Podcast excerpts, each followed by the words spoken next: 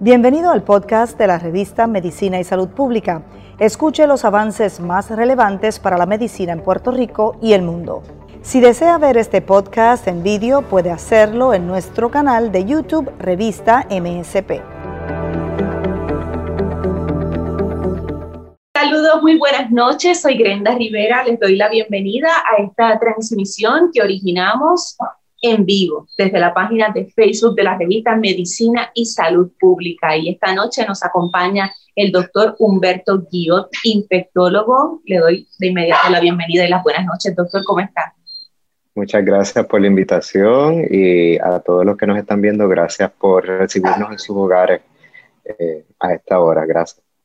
Qué bien, gracias a usted por hacerse disponible a esta hora, porque vamos a estar eh, usted nos va a estar orientando sobre, sobre em, un tema em, muy, muy importante, un asunto de vida o muerte. Vamos a estar hablando de tratamientos em, para el COVID-19.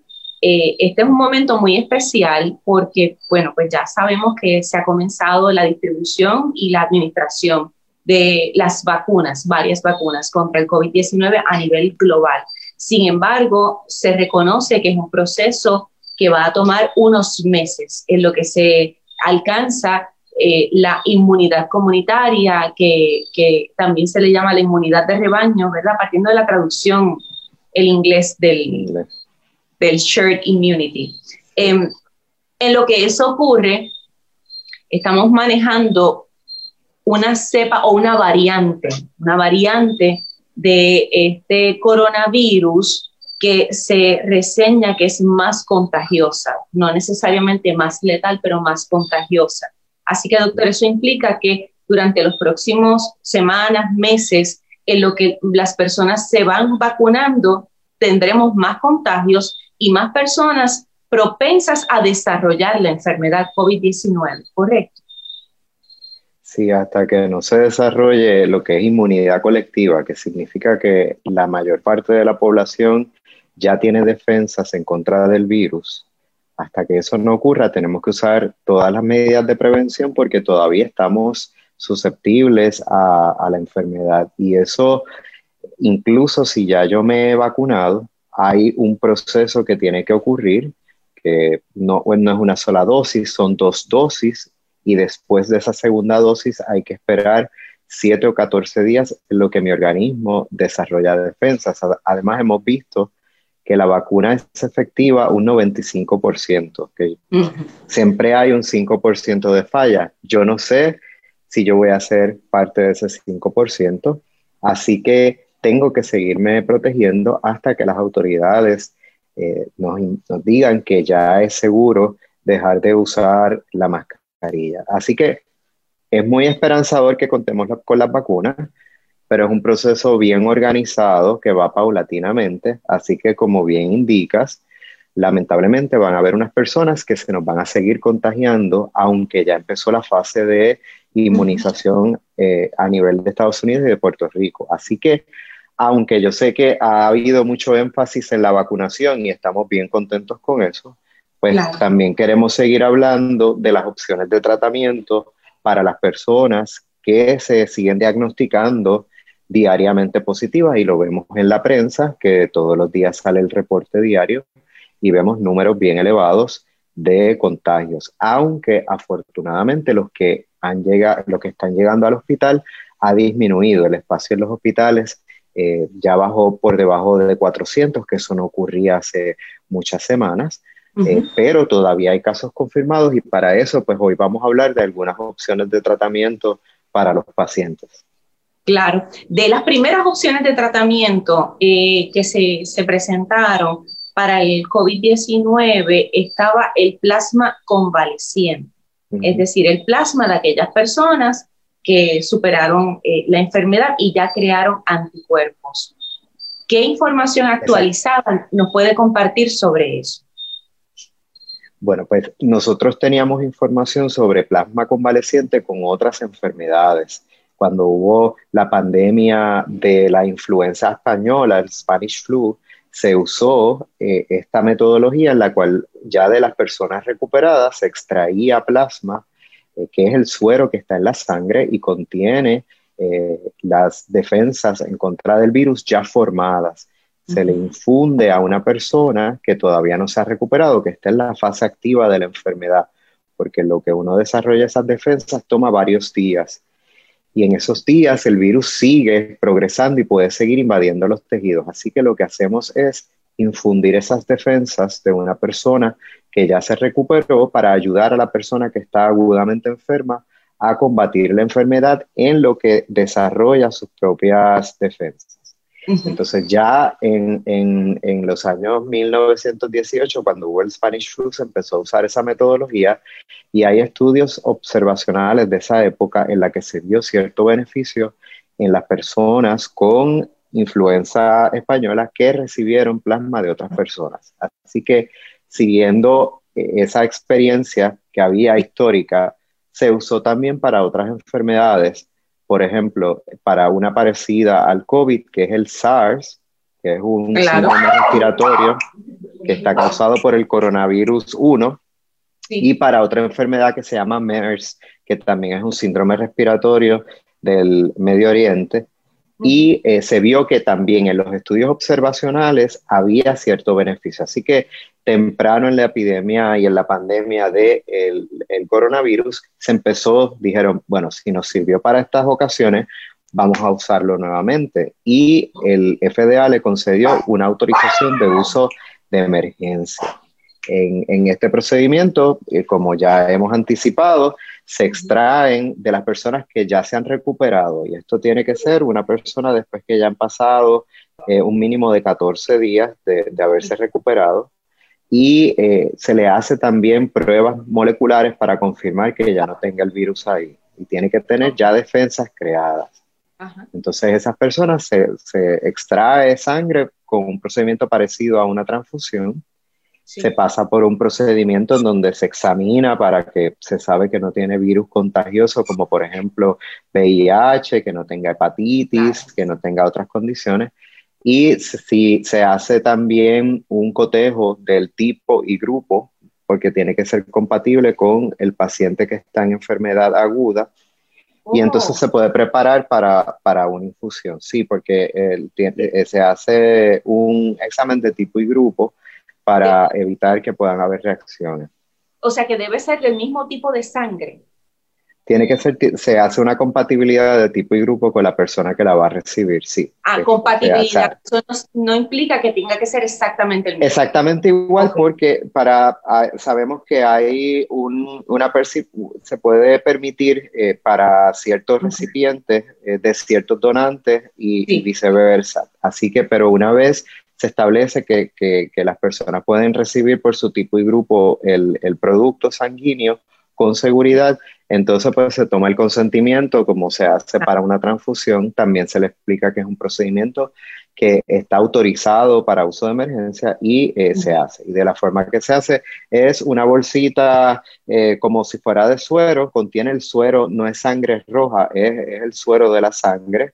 Eh, y entonces se infunde en dos horas y 10 horas más tarde se puede hacer otra transfusión de, este producto. Lo que se ha visto es que si se administra temprano y es en, las primeras, en los primeros tres días luego del diagnóstico, se ve beneficio y se miden, usualmente en estos estudios se miden dos áreas. Uno es eh, severidad de la enfermedad y es que, por ejemplo, el paciente, que me evite que el paciente llegue a fallo ventilatorio que necesite un ventilador mecánico. Y lo otro que se examina es mortalidad. Esos son los, dos parámetros que usualmente se miden en los estudios de COVID. Es eh, severidad en términos de si necesitó ir a intensivo o si necesitó ventilador mecánico.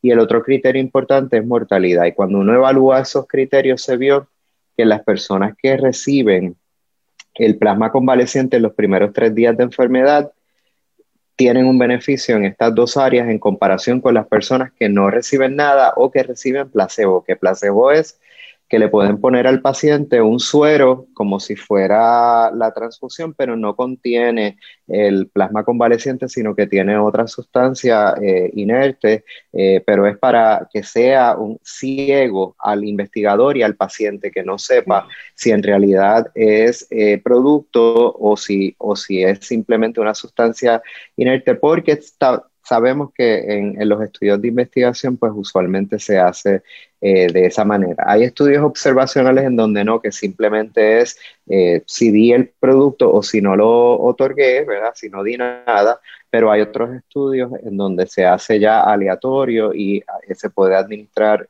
tipo placebo. Pero la importancia es que... algo, doctor, aquí detenerme un momento, porque en vista de que la mayoría de las personas que han arrojado positivo al coronavirus eh, han, sido asintomáticas o han presentado síntomas leves eh, que no han requerido hospitalización, ¿verdad? han tenido sus síntomas. ¿Cómo determinar, eh, por ejemplo, cómo, qué criterios se utilizan para concluir que la persona positiva está en, un, en el tercer día de la enfermedad? Ah, bueno, eso, esa pregunta es bien importante porque usualmente el procedimiento de plasma convaleciente se hace en una institución hospitalaria, así que usualmente se le ofrece a las personas que tienen ciertas, que tienen síntomas y severidad, no se hace ambulatoriamente. Es un procedimiento que es para pacientes que ya están admitidos. Usualmente ya esos pacientes tienen, cierta, tienen ciertos criterios, incluyendo que ya el oxígeno en sangre no está óptimo. Eh, no están para ventilar. Eh, eh, usualmente las personas en estos estudios, ya cuando están en ventilador mecánico, no, no se utilizan para, para, el análisis, pero son personas que si ya tienen, ya están hospitalizadas, ya tienen eh, lo que se llama hipoxemia, que es que el oxígeno está bajito en sangre y eso es un resultado de que hay un compromiso del sistema eh, respiratorio. Así que eso es importante porque las personas que se reciben sí usualmente tienen síntomas y sí están hospitalizados porque las transfusiones de sangre se hacen dentro de la institución. Entonces, pero el donante no necesariamente tiene que haber estado hospitalizado. Eso también es importante recalcarlo porque si es una persona que ya está recuperada, que tiene sus anticuerpos, puede comunicarse con, eh, en este caso es el banco de sangre o fondos mutuos, también lo está haciendo. El banco de sangre de ASEM se pueden comunicar y se les hacen unas pruebas y puede ser donante. El donante no tiene que haber estado hospitalizado necesariamente, pero para recibirlo sí hay que estar en el hospital. ¿Y hay una prueba para determinar si en efecto desarrolló anticuerpos? Sí, se hacen pruebas de anticuerpos y, y, entonces si cualifica le dicen a la persona, ¿verdad? Hay otros criterios para poder ser donantes, pero si cualifica también se le hace una prueba molecular para ver que, que que todavía, que ya no esté positivo, ¿verdad? Y se tiene que haber recuperado por completo y entonces pudiera ser donante. La persona que recibe el producto eh, eh, está dentro de los predios de un hospital. Muy bien. Entonces, doctor, ¿qué se ha documentado eh, en términos de, respuesta en aquellas personas a las que se les ha podido administrar ese plasma convaleciente en la etapa inicial de la enfermedad?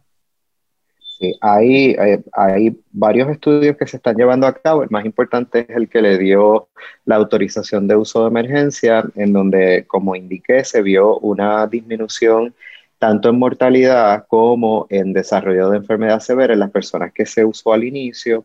Y hay uno bien reciente que acaba de salir en, en una revista arbitrada, que es el New England Journal of Medicine, en donde hubo 160 pacientes a 80 se le administró el producto, a 80 se le administró placebo y entonces se vio, eh, cuando se vio también inicialmente, se vio una disminución y esto es que, por ejemplo, en el grupo que sí se le dio producto, 13 eh, eh, de los 80 pacientes desarrollaron enfermedad severa, eso fue un 16%, mientras que en el grupo que recibió placebo fue el, casi el doble, 25 de 80, 31%, o sea, que de 16 de los que sí recibieron productos, eh, subió a 32% en los que recibieron placebo. Eso es un 48% de, de, de éxito. Eh, así que e, este es uno de los estudios más recientes, pero todo parece indicar en todos los estudios, hay muchos que son observacionales. Este fue bien importante porque fue comparándolo con placebo. En medicina nos gusta eh, que haya estudios que sean aleatorios, en donde los pacientes cuando se van reclutando entren eh, eh, que sea aleatoriamente, ya sea para recibir el producto que de verdad uno está tratando de probar versus placebo y que tanto el investigador como el paciente no sepa lo que está recibiendo. Esos son los estudios, los ensayos clínicos que son eh, de mejor diseño y de mejor calidad. Entonces, algo importante es esto del issue de la, del diagnóstico, de, temprano en el diagnóstico. Y, cuando nos preguntamos por qué, hay que ver que la enfermedad de COVID tiene prácticamente dos fases. La primera fase, que ocurre en la primera semana, el daño a los tejidos es ocasionado por el virus eh, en sí. El virus está atacando, se pega a los diferentes tejidos y produce daño directamente. Hay una segunda fase de enfermedad, claro, no tiene, no es como que una termina y, y, empieza la otra, sino que hay un solape, ¿verdad? Pero la segunda fase de enfermedad usualmente ya es a la segunda semana y ahí hay un daño adicional a los tejidos porque las defensas de nuestro cuerpo, tratando de combatir ese virus, eh, hay una respuesta inflamatoria desmedida y eso ocasiona un daño adicional a los tejidos. ¿Qué pasa? Como en el plasma, lo que yo busco es que esas defensas se peguen al virus, lo neutralicen y no siga invadiendo. Mientras más temprano yo lo dé, ¿verdad? Mejor, porque ya esa segunda fase no depende tanto del virus, sino es ya de una respuesta desmedida de inflamación. Para esa, esa segunda fase tenemos otro tipo de medicamentos como los medicamentos antiinflamatorios, que está dexametasona, hay unos medicamentos biológicos que se están usando también que, tratan de eh, borrar esa respuesta desmedida inflamatoria que está surgiendo. Así que cuando uno evalúa la patofisiología, cómo ocurre el daño a los tejidos durante la enfermedad de COVID, sí hace mucho sentido que mientras más temprano yo dé esas defensas y pueda neutralizar el virus que está circulando en sangre y pegándose a diferentes tejidos, mejor va a ser el, desempeño del paciente porque no se monta esa respuesta desmedida que es lo que me lleva a un daño adicional. Claro, y esa, en esa inflamación o respuesta desmedida, ¿verdad? Que es una inflamación, es la que puede ocasionar eh, el daño al sistema completo. Siempre nos enfocamos en pulmones, pero se, han registrado este, daños a, a otros órganos vitales, corazón, cerebro. Hay, hay, como tú dices, el, el, en el corazón hay, hay personas que muestran daño en el corazón y de hecho tiene una mortalidad eh, más alta asociada. Se ha encontrado en autopsias eh, daño directo al, al, tejido del corazón. Hay personas que debutan también con daño hepático, eh, daño a los riñones. y hemos visto también personas con daño cerebral que, que tienen meningitis, encefalitis, eh, o, daño cerebral por el virus. Así que el virus puede eh, dañar eh, prácticamente cualquier órgano del cuerpo. Hemos visto también manifestaciones en piel, personas que manifiestan rash o lesiones en, en, su piel. Así que es como tú dices, esto es una enfermedad sistémica. Claro, el daño pulmonar es el más medible y es el que más vemos porque es, es, lo primero que ataca cuando el virus entra al cuerpo, pero sí puede dañar cualquier órgano del cuerpo. Doctor, usted explicó lo siguiente, pero ahí este, una persona que se conectó, Mayra González, eh, que pregunte, lo que le pido es quizás resumirlo, los criterios, pregunta sobre los criterios clínicos para que los pacientes reciban el plasma o el, eh, y los criterios también para que los donantes puedan eh, en efecto hacerlo. Si lo pudiera resumir. los donantes, personas que ya se hayan recuperado, lleven por lo menos 14 días recuperados personas que ya en la prueba molecular estén negativas, pero que tengan la prueba serológica, la de los anticuerpos, positiva. Esas personas eh, y si también tiene que tener eh, ciertos criterios en términos de peso, ¿verdad? No, eh, tiene que tener un peso mínimo y una hemoglobina mínima porque no vamos a extraer productos de sangre a una persona que, que, tenga una anemia severa, pero prácticamente si ya se ha recuperado y tiene prueba molecular negativa, se puede comunicar a fondos mutuos o al banco de sangre de ASEM para donar. La persona que puede recibir usualmente son personas que están hospitalizadas ya y que tienen saturación por debajo de 94. Son personas que, usamos ese criterio de eh, la saturación, el por ciento menos de 94% de saturación, que quiere decir que ya tiene cierto envolvimiento pulmonar eh, notable. Eh, ya esas personas también cualifican y lo ideal es que sea dentro de los primeros tres días del diagnóstico. O sea, que la prueba molecular eh, o antígeno cuando llegue eh, ya no, no, hayan pasado 72 horas todavía desde que, desde que llegue ese resultado. Muy bien. Doctor, eh, ¿basta cuántas veces hay que hacer esa, administrar el plasma o ese tipo de transfusión? se puede administrar uno o dos veces. Eh, la infusión dura una hora, eh, dos horas en las personas que tienen problemas con los riñones o que tienen fallo del corazón, se puede extender a, cuatro horas la infusión y diez horas más tarde se puede dar una segunda, si está disponible, ¿verdad? Pues hay, hay ocasiones en las que ya a las diez horas se me pasa de los tres días o a veces ocurre que eh, en términos de compatibilidad hay una sola transfusión y no hay más, eh, o va a demorar muchos días más, pues se da una, pero se pueden dar hasta dos eh, transfusiones. Y entonces, si ese plasma ya tiene anticuerpos, ¿en cuánto tiempo se mide y se corrobora que el recipiente, pues también ya tiene, ese sistema ya tiene anticuerpos?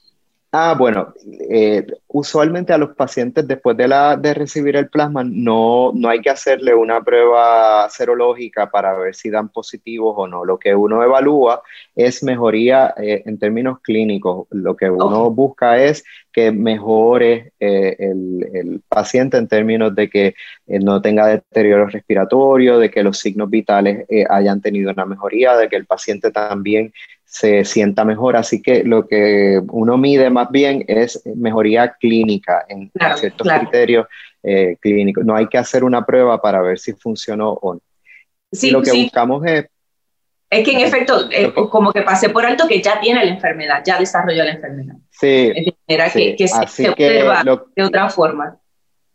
Y lo que buscamos es, bueno, los estudios usualmente miden a los siete días que ese paciente se mantenga fuera de ventilador y eh, obviamente que, que, también esté vivo, que no, que no ocurra una mortalidad en esos pacientes y ahí en esos dos parámetros es que se vio una diferencia. Y eventualmente esa persona a su vez pudiera ser donante. Eh, excelente pregunta. Eh, una vez la persona se haya recuperado, si cumple los criterios, se puede evaluar para ver si puede ser donante Eventualmente, sí. Ok.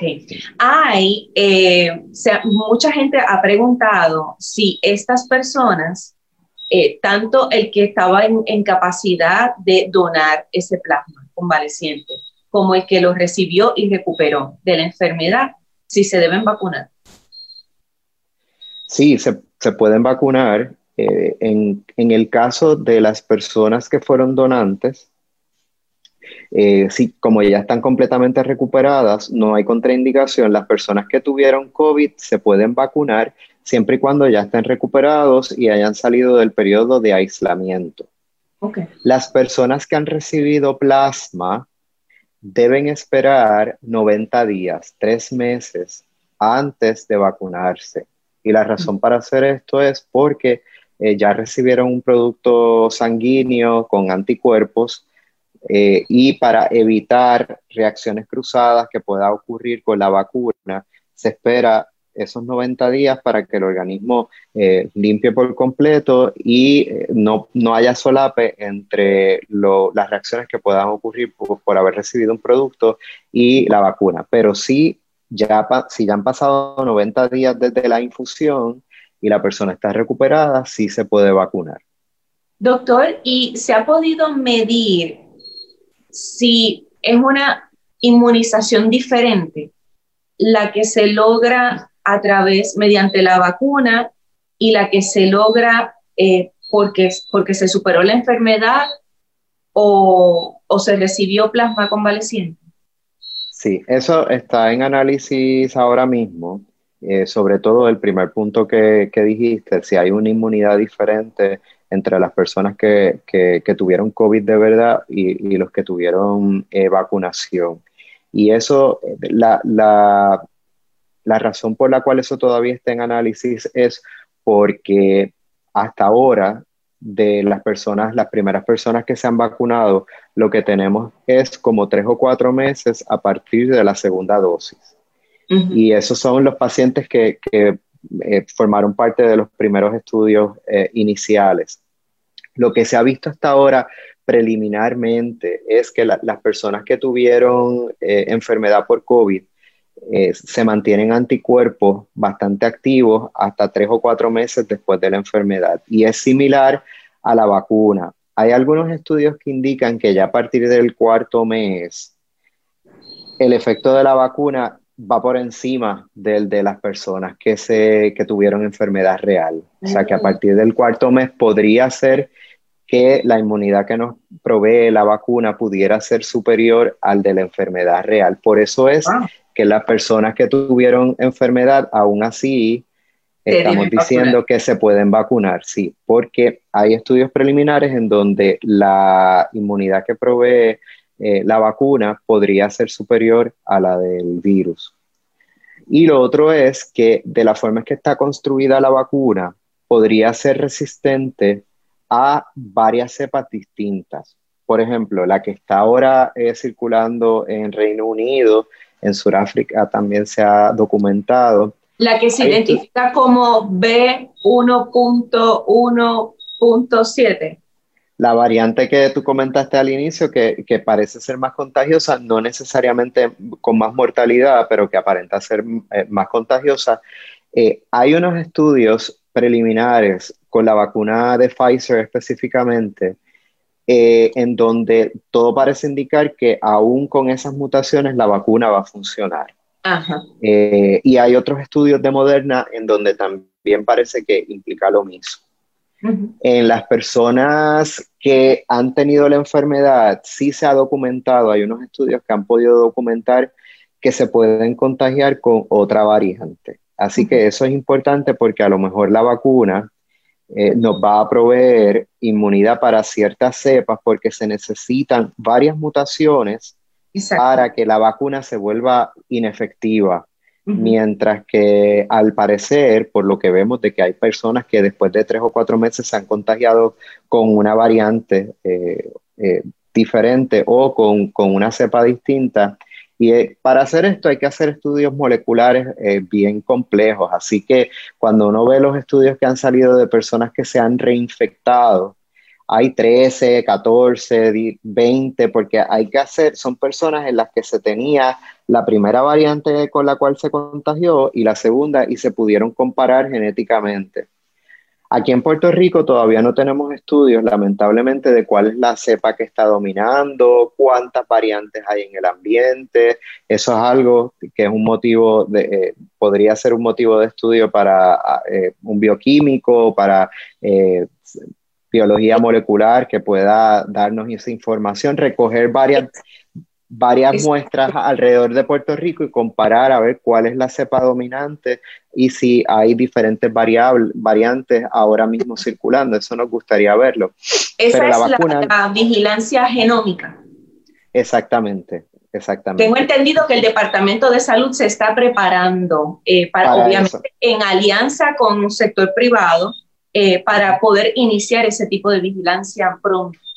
Exactamente, al menos escuché y, son datos bien positivos y bien alentadores de que ya ellos tienen identificados más de 100 muestras diferentes en diferentes puntos para y las están preparando para ese mismo análisis, para ver si con esas muestras que ya ellos tienen recogidos a lo largo de varios meses de pandemia, ellos pueden hacer un análisis eh, de, cuáles eh, variantes o cepas están circulando en Puerto Rico o han circulado y cuál es la más frecuente en este momento. Eso nos va a dar mucha información nos va a situar con otros estados en donde ya y otras jurisdicciones en donde esta, este análisis ya se ha hecho. Y una vez tengamos más información sobre la efectividad de la vacuna con diferentes cepas y diferentes variantes, pues también nos va a ayudar a, predecir si, eh, si eh, cuán, cuán, efectiva va a seguir siendo la vacuna en Puerto Rico. Pero no quiero complicar el asunto. Hasta ahora todo parece indicar que la vacuna sí nos va a proteger, así que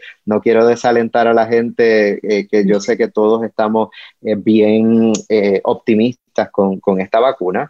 Hasta ahora todo parece indicar que nos va a seguir protegiendo. pero es importante que se haga este tipo de análisis y que no sean análisis que simplemente se circunscriban a centros de estudio bien sofisticados en Estados Unidos, sino que también se haga aquí como se ha hecho, por ejemplo, con dengue. Con dengue en Puerto Rico, eh, usualmente, anualmente se sabe cuál es la, la, el, el, serotipo que está más prevalente, eh, si es el 1, si es el 2, si es el 4, eh, y eso se hace prácticamente todos los años, así que lo que esperamos es esa misma información. En, en influenza también se hace, ¿verdad? Sabemos cuál Así que eh, esperamos que en los próximos semanas o próximos meses tengamos esa información también sobre el COVID en Puerto Rico. Incluso me parece, quiero abrir un pequeño paréntesis aquí, este, para también eh, compartir información que, que tranquilice a las personas, porque ha creado alarma en la población en general que, que, que no domina el tema de la ciencia eh, el escuchar que ha habido ya varias mutaciones en este virus. Y, y entonces, obviamente, la, la, clase médica y científica eh, eh, comprende que esto es lo natural, que como agente biológico está, todos los agentes biológicos están mutando continuamente. recientemente, una epidemióloga me explicó que las mutaciones que se observan en coronavirus no son tantas ni tan preocupantes como las que se documentan con el virus de la influenza. Exactamente. Que tiene más genomas, así que son más mutaciones. Sí. Pues, todo lo que has dicho es enteramente correcto. Lo que habíamos visto desde el inicio de la pandemia es que este virus parece ser mucho más estable que otros virus que vemos en el ambiente, como por ejemplo influenza, de hecho, si lo comparamos también con otros virus, como por ejemplo con el virus del VIH que causa el SIDA, es un virus que, que, muta muchísimo. De hecho, eso ha complicado que, que, al día de hoy no tengamos una vacuna después de más de 20 años de estudio. Así que si lo comparamos con, con, con otros virus, como por ejemplo la influenza, el de coronavirus se ha comportado bien estable. Así que eh, eso es una buena noticia. Lo otro es que una sola mutación no necesariamente va a ser un cambio bien notable en, este virus. Se necesita que haya un cúmulo de varias mutaciones a la vez actuando para que entonces haya un cambio significativo que pueda causar una nueva epidemia o un brote dentro de una zona geográfica. Así que las mutaciones ocurren, con una sola no, no necesariamente va es para causar alarma. Este virus se ha comportado bien estable, esperamos que siga siendo así.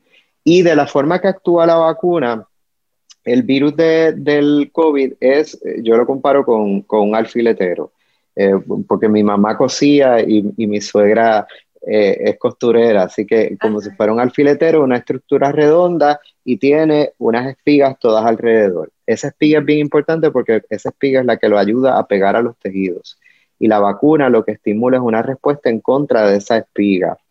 Y es una estructura bastante compleja que se necesitarían muchas mutaciones a la vez para que las defensas en contra de esa espiga dejen de actuar.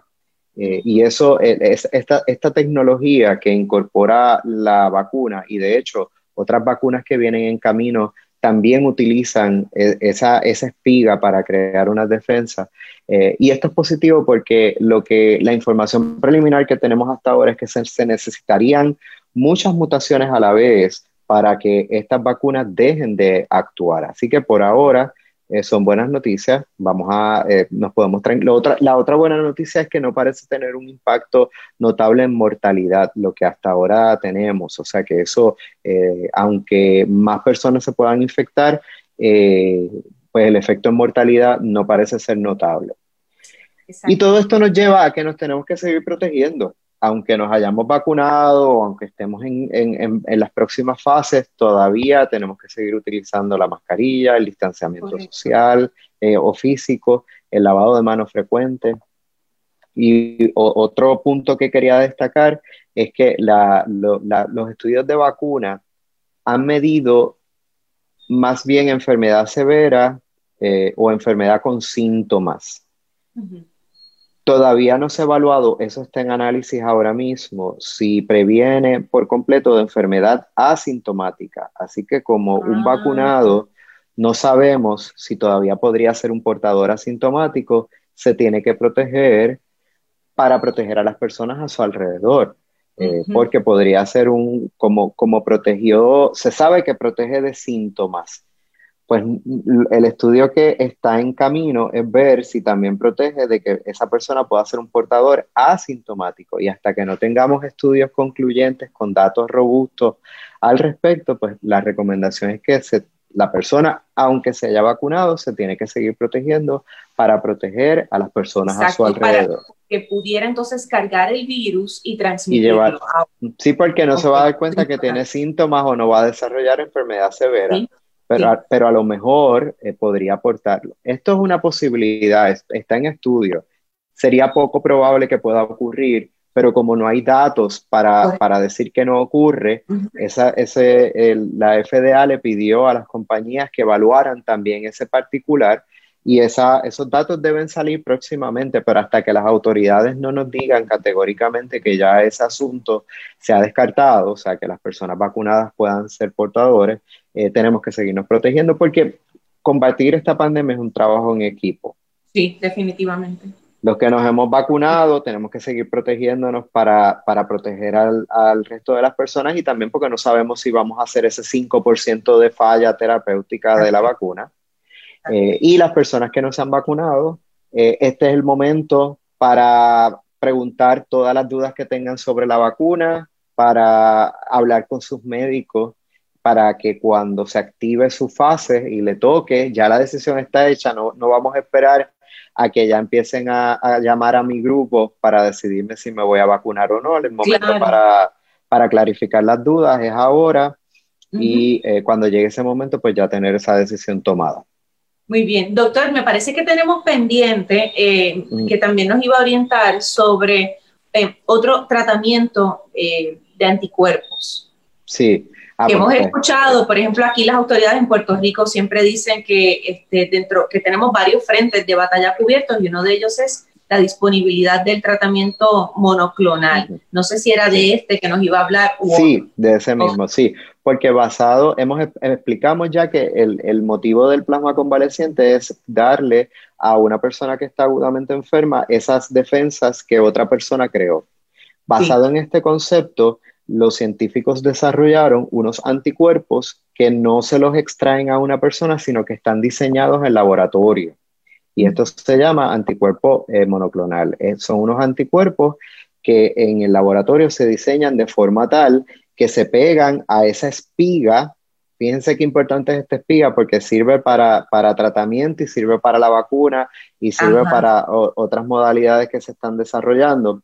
Pues esos, esos anticuerpos hechos en laboratorio a bien altas concentraciones se le infunden a una persona y eh, neutraliza el virus cuanto antes y evita que la persona desarrolle complicaciones a largo plazo, que en, este momento lo que se eh, midió es que evitara una hospitalización futura o enfermedad severa. El tratamiento que tenemos en Puerto Rico eh, es el monoclonal eh, simple que se llama Bamla Nimibab.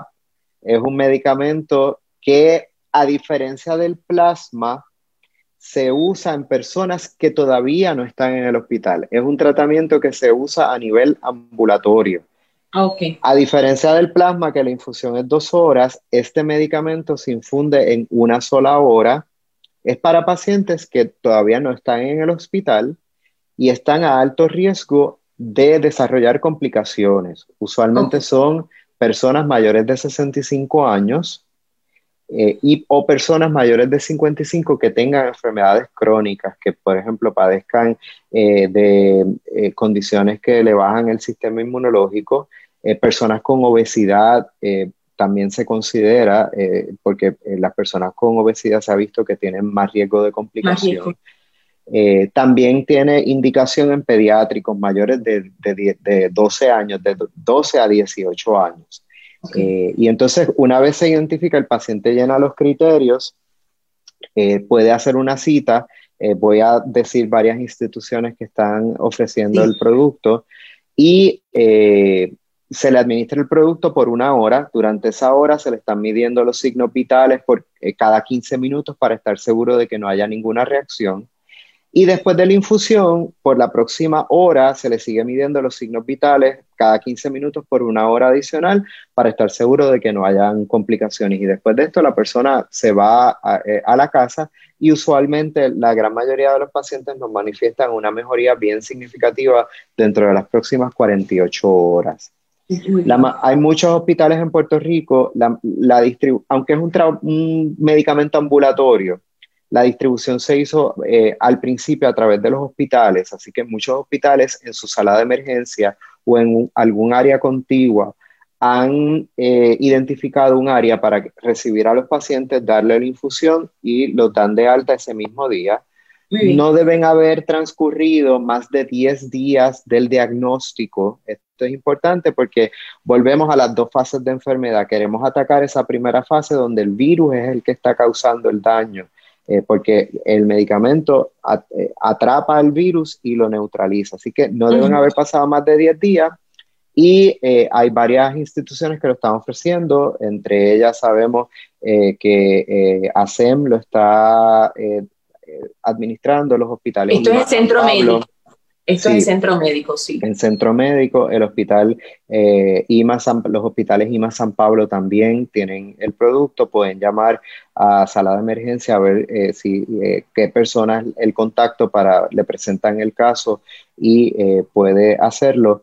y las buenas noticias es que también el regional de Bayamón también lo está ofreciendo y en en Manatí eh, eh, también eh, lo están ofreciendo. Y en varios puntos en la isla, las buenas noticias también es que ya hay varias compañías de infusiones en el hogar que lo están ofreciendo, como por ejemplo Best Option, que son compañías que dan antibióticos en el hogar para ciertos pacientes, también lo están comenzando en algunos centros de envejecientes eh, o en algunos hogares. Eh, y hay otras compañías de infusiones en los hogares que también lo están eh, distribuyendo. Van a la casa y se lo dan al paciente. En Puerto Rico escuché que hay más de mil dosis, creo que eran 1800, escuché al secretario de designado de salud comentar. Eso no significa que esas van a ser las últimas dosis. una vez se, se sigue usando el producto, sigue llegando, así que es importante utilizarlo porque eh, a medida que lo utilicemos, eh, se sigue reponiendo, sigue llegando eh, a través de las agencias federales nuevo producto. La infusión es gratis. se le puede sí, es gratis. Es gratis, el producto es gratis. Se le puede, es posible que le pidan el plan médico porque sí se puede facturar la administración del mismo. Las compañías que lo, o en los hospitales que lo administren, le facturan directamente al plan la administración, pero el paciente no tiene que pagar nada. Y si llena los criterios, que usualmente es para pacientes mayores de 65 años o mayores de 55 con enfermedades crónicas u obesidad, y niños de 12 a 18 años que tengan eh, estas eh, condiciones inmunosupresivas o, u obesidad se pueden beneficiar eh, del mismo. Así que en la medida que estas opciones estén, lo que estamos tratando es de atacar la pandemia desde diferentes ángulos. Eh, las medidas de prevención, eh, la vacuna se une ahora como una medida de prevención que sabemos que va a ser bien efectiva, pero hasta que no se desarrolle la inmunidad colectiva no vamos a gozar al máximo de, esa protección. Los tratamientos en el hospital, como los que hablamos, el plasma convaleciente pero también remdesivir y otro tipo de tratamiento. Y entonces este tratamiento también que es para evitar complicaciones mayores, que es el anticuerpo monoclonal, específicamente BAMLA, Nimibab. Así que estos nombres son bien complejos, ¿verdad? Eh, porque el, e, este terminal en MAP es por anticuerpo monoclonal. Los anticuerpos monoclonales usualmente terminan en MAB, que son las siglas que indican que es un anticuerpo monoclonal. Así lo vamos a recordar más fácil luego de su explicación, va a ser mucho más fácil, doctor. Y, y, bueno, este, recapitulando, realmente esto es, eh, estas, estos tratamientos, lo, eh, el objetivo es eh, minimizar complicaciones. Exactamente. Tiempo de hospitalización, severidad y sobre todo mortalidad. Mortalidad, exactamente. En el caso del plasma convaleciente para pacientes que ya están dentro del hospital y en el caso del anticuerpo monoclonal es para evitar eh, que el paciente se siga deteriorando y se, se, usa ambulatoriamente para incluso evitar una hospitalización. Así que tenemos ahí varias armamentarias para poder lidiar con, con los pacientes que ya están sufriendo la condición. Esas son este, noticias alentadoras. Eh, francamente he escuchado que una vez eh, comience la vigilancia genómica en Puerto Rico, estará, eh, habrá un, este, una estrategia completa eh, de, de, todos los frentes de batalla cubiertos y en ese sentido Puerto Rico, Puerto Rico pudiera estar mejor preparado que, que otros países incluso. Claro. Porque hay una vigilancia epidemiológica aquí también que se está llevando, que es importante. Claro, eso nos permite saber eh, si, si, alguno de estos tratamientos nos permite confirmar si va a seguir siendo efectivo, si determinamos que no va a ser efectivo en contra de alguna cepa, también porque eso nos permite prepararnos. Claro. Eh, en las próximas semanas vamos a ver el surgimiento de otras plataformas de vacuna, eh, de otras compañías que ya están bastante adelantadas. Algunas vacunas podrían ser de una sola dosis, como la de Johnson Johnson. Como la de Johnson Johnson si se aprueba. La de eh, AstraZeneca es una vacuna que tiene otra plataforma. Eso nos provee para personas que tuvieron reacciones alérgicas eh, con, con, la vacuna de Pfizer o Moderna, tener otra plataforma nos permite eh, poder atender a esas personas. Va a ser vacunas que a lo mejor no necesitan la cadena de frío que requieren la, vacuna de Pfizer, que es compleja en algunas áreas geográficas. Eh, hay en desarrollo productos orales, antivirales orales, que a lo mejor se puedan ofrecer, ya sea por tratamiento como profilaxis, o sea, si un grupo de personas estuvieron expuestos, que a lo mejor se les pueda administrar esos productos. Así que yo creo que en las próximas semanas Vamos a recibir buenas noticias de diferentes ángulos que nos van a seguir ayudando a volver a esa normalidad que ansiamos. Y quisiera terminar con, con esta parte positiva, no para que la gente baje la guardia, porque no ha llegado el momento de bajar la guardia, nos tenemos que seguir preparando. Pero yo sé que el pueblo también necesita un mensaje positivo y que vean que gracias a la ciencia, gracias a la colaboración de diferentes laboratorios, gracias a, los, a, las telecomunicaciones que hacen que diferentes partes del mundo puedan seguir compartiendo, los investigadores de diferentes partes compartan la, la información, todo eso ha logrado que en poco tiempo ya tengamos varios... Eh, áreas para atacar al virus. Así que yo sé que hemos pasado meses de mucho agobio, de mucha dificultad, eh, tanto en términos de salud como, como en términos emocionales, eh, en términos de la disrupción que ha habido en turismo, en educación, en economía. Pero este año, con todas estas noticias que van a ir surgiendo, anticipamos que sea muy positivo. Mientras tanto, vamos a esperar lo que nos van a seguir diciendo las autoridades, vamos a seguirnos protegiendo. Sería muy triste, Grenda, que ya al final de esta batalla sigamos perdiendo soldados. Así es. Porque ya tenemos el aviso de ciertos productos que van a seguir llegando. De, tenemos la promesa de la vacuna para eh, las diferentes fases de vacunación. Así que este es el momento donde más nos tenemos que proteger, porque lo más triste eh, es contagiarnos al final del camino. Estoy totalmente de acuerdo y le agradezco que, que cierre con estas palabras y esta exhortación, doctor, porque eh, me parece que ahora al utilizar la mascarilla y mantener la distancia lo debemos hacer con optimismo.